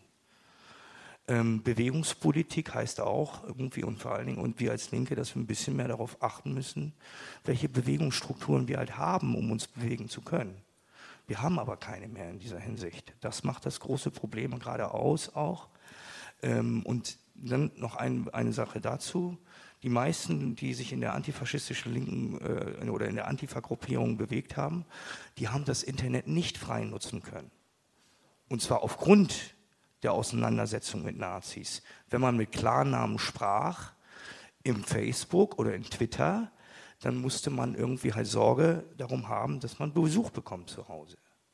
Deswegen gab es irgendwie halt nur eine sehr, sehr vorsichtige, sozusagen immer wieder Widerspiegelung der positiven Ereignisse der unterschiedlichen Antifa-Aktionen in die Netze hinein. Und das meinte ich halt, dass diese Angst sozusagen nicht nur bei der Antifa irgendwie vorhanden war, sondern dass die insgesamt eigentlich irgendwie halt ein großer lebender Aspekt halt ist, äh, auch in der sozusagen sozialliberaleren Linken. Ähm, man spricht nicht frei, wenn man Angst davor hat, irgendwie halt Besuch zu bekommen von jemandem, dem man gerade sagt, du bist ein scheiß Nazi. Das ist einfach irgendwie halt Tatsache. Die allerdings haben kein Problem damit, dich irgendwie halt sozusagen zu diffamieren und die haben diese Schiss nicht. Und das ist, das meine ich halt so ein bisschen auch irgendwie halt bei der Frage, irgendwie halt äh, ähm, Empathien auch ihren Raum zu geben. Ne? Also sich auch mal wütend irgendwie zu echauffieren über jemanden, der, der ein Nazi ist. Das passiert so häufig leider nicht irgendwo von sozialliberaler und, und linksradikaler Seite. Weitere Punkte? Ähm, ich habe noch eine Frage zum Begriff Solidarität. Und zwar fand ich diese Definition äußerst interessant, ähm, dass Solidarität bedingt, ähm, dass man eine gewisse Gemeinsamkeit hat, äh, wenn ich das richtig verstanden habe. Ähm, ich frage mich nicht, ob an der Stelle Solidarität auch was sehr Trennendes hat. Ähm, wenn sich einfach, also ich glaube, ich, find, ich empfinde es als sehr einfach, dass äh, man sich links von der AfD solidarisiert. Und ähm, zu der Einleitung ähm, diese Begrifflichkeiten, ähm, Rechtspopulismus, äh, Nationalisten, Rassisten äh, mit einigen Staatsführern und Ländern, ähm, alles sehr in einen Topf äh, vereinfachend, ob diese Kategorien, die wir äh, den Leuten sehr schnell aufdrücken, ähm, und uns dann irgendwie in der Größe gegen die AfD solidarisieren, wie das dazu führen soll, dass diese Leute, die sich offensichtlich, ähm, was sehr komplex ist und auch noch sehr richtig analysiert wurde, ähm, wie, wie, wie, wie man diese Leute irgendwie zurückgewinnen will, wenn man sich gegen diese Leute solidarisiert. Ich hätte nur gegen äh, deine Aussage gerade mal eine Anmerkung aus einer Gesellschaft, äh, die wir leider immer gar nicht so richtig wahrnehmen, Polen. Äh, dort regiert die rechte Peace und es gab, äh, die Peace wollte die Abtreibung verschärfen, da gab es die schwarze Frauenbewegung. Die haben es geschafft, dass das nicht äh, als Gesetz durchkam. Und wer sich an diesen Sommer erinnert, äh, der weiß, dass dort der größte Streik nach der Wende in Polen stattgefunden hat, der Lehrerstreik mit 500.000 Beteiligten. Ich selber fahre mit dem Fahrrad immer durch Polen, also wirklich an jedem kleinsten Dorf waren die Schilder. Und eine weitere Sache ist noch hinzugekommen, weil die Flüchtlinge in, in, in Polen nicht mehr geholfen haben, hat sich die PiS die LBGT-Rechte rausgenommen. Und das geht wieder auf den Punkt Unteilbarkeit und nicht gegeneinander ausspielen, weil die spielen es natürlich genau aus. Und dort ist ein breiter demokratischer Widerstand, die verstehen Schwulenrechte als demokratische Rechte. Und da sind eben nicht nur LBGT-Leute, äh, die da eben was machen. Es gab noch nie so viele Demonstrationen in Polen wie jetzt, 27, und vor allen Dingen noch nie im Osten Polens. Das gilt immer als Polen 2, also es sind die Hochburgen der, der PiS. Äh, und deswegen ist übrigens Bialystok zustande gekommen. Das ist eine super Hochburg der Rechten. Und sie wollten diesen Einbruch in ihren Machtbereich verhindern. Und deswegen musste ein Exempel gemacht werden, mit dem die PiS dann wiederum das Argument hatte, verbieten, weil sie versuchte, die äh, äh, Juristerei in ihren Griff zu kriegen. Aber das ist eben noch nicht ganz gelungen, zumal auch in allen Großstädten sowieso die Opposition die Mehrheit hat. Also nur aus einem Land, wo sozusagen eine ganz rechte Partei dran ist, und das ist genau der Punkt mit der Solidarität. Und die wurden stark angegriffen und die haben die Solidarität hergestellt mit den Kindern und mit den Eltern und mit den Gewerkschaften. Mich ähm, würde jenseits von Identitäts- und Klassenpolitik noch ähm, oder dieser Idee interessieren, wie wir links dann definieren können. Also ich finde, das muss man ein bisschen mitdenken. Was zählt alles zu zu links, wenn wir von Bündnissen auf linker Seite sprechen. Und ich denke jetzt äh, sinnbildlich an so ein gentrifiziertes oder semi-gentrifiziertes ähm, Berliner Kiez, in dem wir ganz klassische Linke haben und dem wir ähm, auch so den, den, durchschnittlichen Akademiker haben, der von sich auch sagen würde, er ist links, aber er ist nicht links wie diejenigen, die im Syndikat verkehren. Und beide würden sich als links bezeichnen und ähm, trotzdem sind das zwei total unterschiedliche Pole. Also wie kann man sich dem annähern und wie kommt man an sowas, was ich gerne die müde Mitte nenne. Also ähm, Leute, die vielleicht auch von linker Seite eher dem Neoliberalismus ähm, zugeordnet werden würden, die aber irgendwie so müde mit Netflix und in schönen neuen Sneakern und einfach in so einer gemütlichen Blase, wo man vielleicht auch wenig sich mit kritischen und schweren Fragen auseinandersetzt, sich das so in ihrem persönlichen Umfeld einfach gemütlich einrichten und die allzu großen Fragen gar nicht so sehr an sich heranlassen. Die zwei Aspekte würde ich gerne noch einführen. Dankeschön. Ähm, ja, ich möchte mal was fernab der Problemanalyse einbringen, was vielleicht ein bisschen auf eine Lösung hinweisen kann. Also ich möchte auf eine Veranstaltung aufmerksam machen, die nächstes Jahr im Sommer stattfinden soll, im Olympiastadion. Das soll die größte Bürgerversammlung Deutschlands werden. Ähm, Im Vorhinein sollen sehr viele Petitionen erarbeitet werden unter Beteiligung von euch, wenn ihr wollt. Ähm, Genau, das haben quasi Fridays for Future und Science for Future und verschiedene Bewegungen aus dieser ganzen New Work-Ecke, Startup-Leute in, in, ähm, ins Leben gerufen. Und seit heute ist auf Start Next quasi das Crowdfunding dafür gestartet. Ihr könnt euch für 29 Euro ein Ticket dafür kaufen, nur um die Kosten für das Olympiastadion und die Technik und alles zu decken. Und könnt euch äh, da einbringen. Und ähm, vielleicht ist das auch mal was fernab von der Rechts-Links-Debatte, wo man einfach mal sagen kann, wir probieren was ganz Konkretes zu machen. Und ja, Veränderung in den Bundestag zu jagen. ja. Gut, gibt es noch eine weitere Anmerkung? Frage? Gut, dann, ich habe jetzt hier sehr viele Sachen aufgeschrieben. Du hast dir die alle gemerkt? Nein. Du vertraust dir also ganz.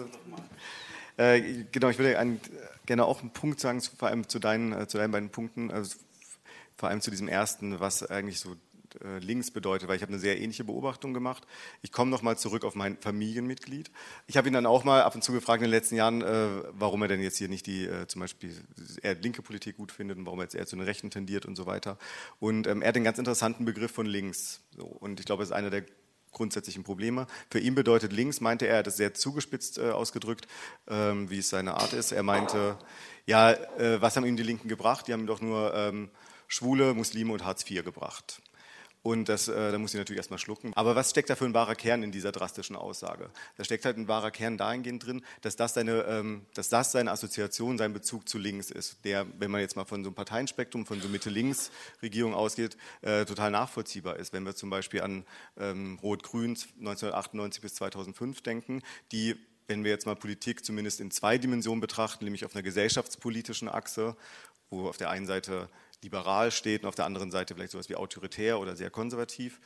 Und auf der andere, die andere Achse ist die ökonomische Achse, wo auf der einen Seite eher soziale Gleichheit, Sozialismus steht und auf der anderen dann eher sowas wie Wirtschaftsliberalismus, Neoliberalismus.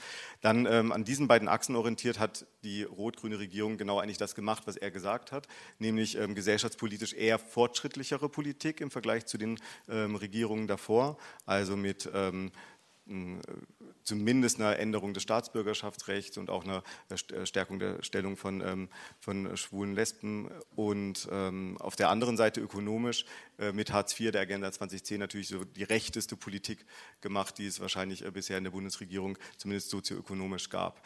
Ähm, das heißt, das ist sein konkreter Bezugspunkt, das haben ihn die, die Linken gebracht. Da haben wir jetzt noch nicht über die Linkspartei und so gesprochen, weil das wir ihn sowieso fern von jeglicher Vorstellungskraft äh, ist, was ganz andere Gründe nochmal hat. Ähm, und mit, dieser, mit diesem Begriff von Linkssein, ähm, äh, den, er, den er in diesem Chat 2017 auch mitgeteilt hat, der war für mich insofern interessant, weil ich gleichzeitig ähm, einen ganz neuen Job hatte, und zwar in einem Umfeld, äh, das man so als ja doch eher linksliberal, liberal bezeichnen kann. Und da hatte ich eine ganz interessante Beobachtung. Da habe ich festgestellt, dass ganz viele Leute, die sich eben auch so äh, dann klassifiziert haben, dass sie eigentlich auch nur auf dieser gesellschaftspolitischen Achse sich als äh, links positionieren würden. Auf dieser sozioökonomischen Achse würden sie sich jetzt nicht unbedingt als rechts, also im Sinne von wirtschaftsliberal und so positionieren, aber es ist ihnen einfach zweitrangig bis sogar teilweise egal.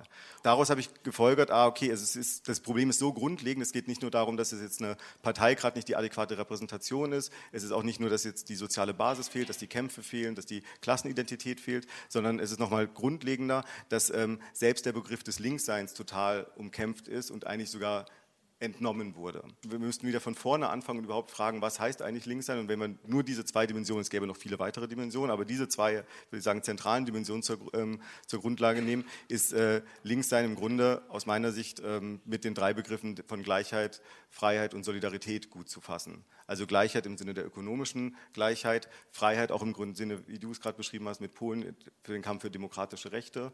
Ähm, Teilhabe, auch demokratische Teilhabe und eben Solidarität im Grunde als ähm, übergreifendes, also als ähm, eher so eine Art äh, Methode auch, um diese beiden Werte zu, ähm, zu ermöglichen und zu erkämpfen.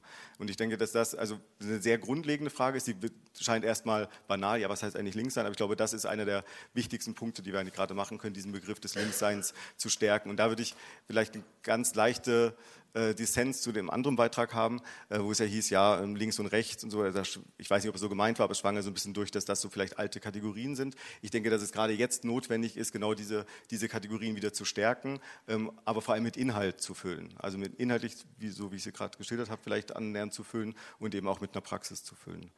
Ja, Olli, jetzt du. Kannst du dich noch erinnern an die anderen Fragen? Ja. Ich kann sie noch mal kurz wiederholen. Also wir hatten noch den Punkt ähm, äh, zum ähm, Antifa, Krise der Antifa die kritische Nachfrage, ob die Solidarität immer etwas Ausschließendes sein muss und wie können wir denn dann überhaupt Menschen zurückgewinnen, ähm, die sich die praktisch eine Gegnerschaft oder in einem gegnerischen Projekt sich wiederfinden und eben die Frage nach der linken Politik, der Müdigkeit und den demokratischen Kämpfen. Also ich, ich finde, man muss unterscheiden bei, der, bei dem Ausschluss der Solidarität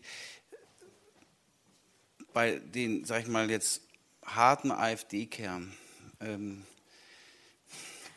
das sind ja nicht nur Leute, sag ich mal, die keine solidarische Gesellschaft wo, äh, wollen, sondern das sind einfach auch, auch Teile, die eine inhumane Gesellschaft äh, wollen. Und da macht es dann, also ich finde, da, da ist der Kampf wichtig zu sagen, was ist unsere Vorstellung von einer solidarischen Gesellschaft und da die Differenz absolut klar zu machen. Aber was ich gleichzeitig finde, und es hat sich auch so ein bisschen in der linken Kultur so eingeschlichen, die Leute, die ein wenig dazwischen stehen, die vielleicht zur AfD mal neigen, weil sie mal auf den Putz hauen wollen, die auch vielleicht viele Ressentiments haben. Aber es gibt durchaus Leute, und dem begegne ich auch meiner Forschung, die in bestimmten Bereichen links denken und in bestimmten Bereichen rechts, die gleich die in einer Art und Weise zu stigmatisieren, dass man sie eigentlich verhärtet. Und ich finde, da haben Sie völlig recht. Es geht schon darum, dass man ein, ein solidarisches Potenzial kennzeichnet und sagt, auch hier sind die Grenzen aber dass man über diese Grenzen zumindest in einem gewissen Rahmen auch die Hand reicht. Ne, und dann aber auch klar macht, was heißt das, wie, wie reichen wir die Hand da dann drin. Das ist jetzt sehr abstrakt, ähm, aber viel besser kann man es, glaube ich, oder kann ich es jetzt gerade nicht formulieren. Ähm, ja, mit der Antifa, das, äh, das ist so und ist natürlich auch eine große äh, Tragödie, weil es ja auch so ein großer Erfolg war. Was mir so ein bisschen in den Nägel bringt, ist, was, was ist denn eigentlich links und was könnte eigentlich eine linke Klassenpolitik sein? Und ich glaube, dass wir uns von zwei Sachen dringend verabschieden müssen. Das, das erste ist von unserer historischen Illusion, die sowohl Teile der Befürworter von Klassenpolitik als auch die Gegner haben. Deren Vorstellung ist immer weiße Arbeiterklasse, Blaumann, Kettenfett, Groß, Großfabrik. Das war historisch, ich sage nicht, dass du das, äh, äh, äh, ähm, aber das, sozusagen das, das historische Subjekt wird immer sozusagen auf die, auf die 20er Jahre oder sozusagen Mitte des 20. Jahrhunderts äh, fokussiert. Als Marx und Engels ähm, das kommunistische Manifest geschrieben haben, war die überwiegende Mehrzahl der Arbeiterklasse waren Hausangestellte. Die gesamte Arbeiterbewegung hat sich gegründet aus Handwerksgesellen, intellektuellen Arbeitern, umherziehenden ähm, umherziehenden Ta äh, Tagelöhnern. Das war einfach eine wahnsinnige bunte Truppe, die gerade über kollektive Kämpfe, über das, das, das, das, das Hören von, von anderen Erfolgen, von anderen Ideen, ihre eigene Identität ähm, hera ähm, herausgebildet hat. Und wenn wir uns jetzt, und ich glaube, wovon man sich verabschieden oder was, was man vielleicht angehen muss, es gibt im, in, im englischen Bereich den, den Begriff der Folk Politics, äh, das heißt, also man kann es als Milieupolitik ansehen. Ähm, wie heißt die Wunder in der Kneipe? Ich habe in der Nähe gewohnt, immer äh, Syndikat. Das mochte ich immer so gerne. Ne? Aber ähm, ich, ich, ich, mag auch linke Kneipen so gerne. Aber Sie sehen, also ich, ich trage zum Beispiel gerne ein Hemd. Das mache ich schon immer. Ne? Ähm, aber ich bekomme mein Bier einfach in den linken Kneipen langsamer. Das ist einfach so. Äh, ne? das, äh, ähm, und das fällt mir sowas von auf den Wecker, dass man einfach sozusagen äh, die, die, schwarzen Klamotten anhaben muss, die Kappe und dieses Baggy und sonst ist man einfach immer von außen. Meine Güte, kann man also sagen. Und dann reden die Leute immer von Vielfalt. dann denke ich so, äh, ja, äh, könnte das nochmal vielleicht für euch dann überprüfen? Ähm, ich überspitze es natürlich jetzt äh, zwecks der Dramaturgie, aber ich würde sagen, ich bin nicht ganz falsch. Ähm, gleichzeitig gibt es da natürlich eine, eine linke Mittelklasse, die sozusagen, die mal sagen, ja, ja, ich bin auch links, aber lasst mich bloß nicht in Ruhe, weil ich muss noch mal meine Eigentumswohnung finanzieren. Und ähm, ich glaube, dass diese Modelle einfach nicht, nach, nicht nachhaltig sind. Ich habe da auch keine Lösung für, aber sagen, wenn ich ein Problem bei linker Identitätspolitik finde, dann ist nicht die linke Identitätspolitik sozusagen Sinn für, für Frauen- oder Migrantenrechte, sondern dass die linke Identitätspolitik in der Regel vor allen Dingen eine Milieupolitik ist, wo man relativ selbstzufrieden ist, wenn man mit Leuten umgeben ist, die das Gleiche, äh, die das Gleiche denken und dass sich diese Milieus dann zum Beispiel eben gar nicht mit Klassenfragen beschäftigen, weil man gerne immer diese ähm, Verhältnisse hat, wo es keine Ambiguität gibt. Weil wenn Sie mal in die Betriebe hineingehen oder auch in die Bereiche sind, da ist es halt nicht, nicht immer ganz so klar. Das, ähm, das, man muss da schon mit den Leuten diskutieren. Und ähm, wenn man auch mal in Bereichen ist bei Leiharbeitern, die schimpfen wie der Rohrspatz über die Hartz-IVer, weil das sozusagen, das sind aber auch die Ideen, die sie aus der, Gesell aus der Gesellschaft bekommen. Und Sigmar Gabriel, äh, sozusagen, den ich auch schlimm finde, aber der hat eine wichtige Sache mal gesagt. Er hat das nie ernst gemeint, aber er hat das so schön formuliert. Er hat mal gesagt, wir, wir müssen, mal, wir, wir, müssen halt dahin gehen, wo es nicht so angenehm ist. Ähm, und das wäre für mich äh, eigentlich Klassenpolitik oder eine neue linke Klassenpolitik, die auf den Prinzipien exakt beruhen, wie du sie benannt hast. Ne, Solidarität und Gleichheit und Gleichberechtigung, aber die auch bereit ist, sozusagen eine, eine Politikform anzustreben, wo man nicht nur mit, mit Gleichgesinnten äh, drin ist, sondern um die Gesellschaft permanent, äh, wirklich permanent kämpft und aber auch vor allen Dingen um die Klasse kämpft. Und die, die Klasse ist für mich nicht der männliche äh, sozusagen Fabrikarbeiter, sondern die Klasse sind die Postboten, die Amazon-Kuriere, die, Ver die Verkäuferinnen etc. Ähm, und da werden wir viele Konflikte haben, aber ich glaube, das ist die einzige Chance, die, äh, die, wir haben. Und vielleicht entdecken wir durchaus äh, positive Sachen in diesen Kämpfen, die dann noch kommen werden. Das klang doch eigentlich nach einem schönen Schlusswort. Die Frage der Klassenpolitik wird uns auch in den folgenden Veranstaltungen äh, auf jeden Fall noch stark beschäftigen. Und in der nächsten Veranstaltung ganz konkret, weil wir da über den Zusammenhang der Gelbwesten und Fridays for Future sprechen werden, zwischen den, also der Zusammenhang, der hoffentlich noch hergestellt werden könnte. Und äh, da werden mit auf dem Podium sitzen Clara Meyer, Sie ist äh, Aktivistin bei Fridays for Future aus Berlin und Guillaume Pauli, der äh, sich gerade aktuell intensiv nicht nur mit den Gelbwesten beschäftigt hat, sondern auch mit den vielen äh, anderen Kämpfen, die auch gerade ähm, stattfinden im, Liban im Libanon, in Chile und so weiter. Vielen Dank.